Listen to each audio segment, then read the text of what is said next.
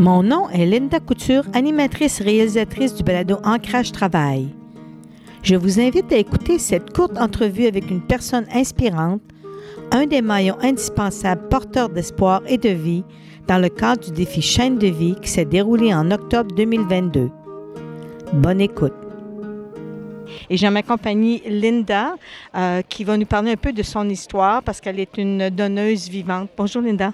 Oui, euh, donc euh, moi je suis venue ici, on m'a demandé d'être porte-étendard cette année parce qu'on met en lumière les, donneurs vivants. Donc ça me fait super plaisir dans le fond de, de, venir raconter mon histoire parce que comme vous savez les statistiques là, c'est près de sur à peu près 900 personnes qui sont en attente de greffe, c'est quand même 70% qui sont en attente de greffe de rein. Donc c'est une statistique qui me frappe parce que 70 c'est-à-dire 70% des gens, près de 650 personnes, pourraient être euh, sauvés par un, par un proche ou un membre de la famille. Donc, euh, on a beaucoup de chemin à faire, je pense, sur l'éducation au niveau du, don vivant, à quel point que c'est un, geste qui est quand même, somme toute, assez facile, dans le fond, à faire et, tellement gratifiant et qui peut vraiment sauver un proche. Moi, j'ai eu l'occasion, j'ai eu la chance de le faire euh, le 17 ans.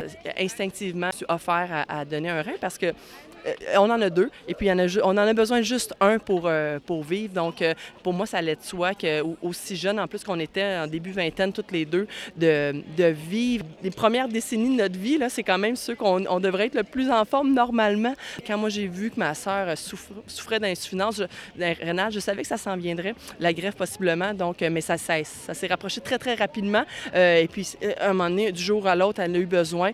quand je me suis offert, j'ai eu une opération quelques jours à l'hôpital, quelques semaines de convalescence pour le travail, mais après ça, rapidement, je suis tombée enceinte de mes enfants. Euh, je suis. Euh, je retournée au travail, je suis quand même policière, donc tu sais, on peut pas dire que ça me, ça me freinait dans ma carrière, mais pas du tout c'est vraiment pas euh, ce qu'on pense, que de dire oh, ça va nous enlever quelque chose. Au contraire, moi, j'ai toujours dit que c'était moi qui avais la chance.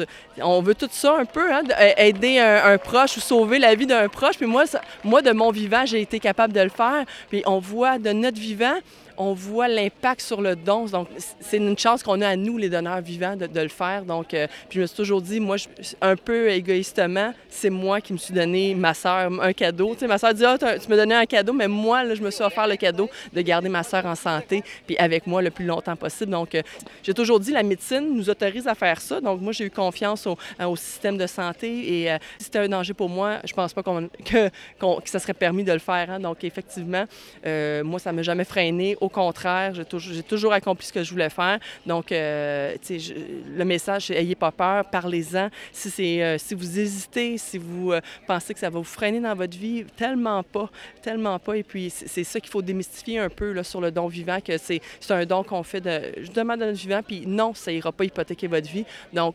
pensez-y, parlez-en, parlez-en à vos proches. C'est le message que je veux faire passer aujourd'hui.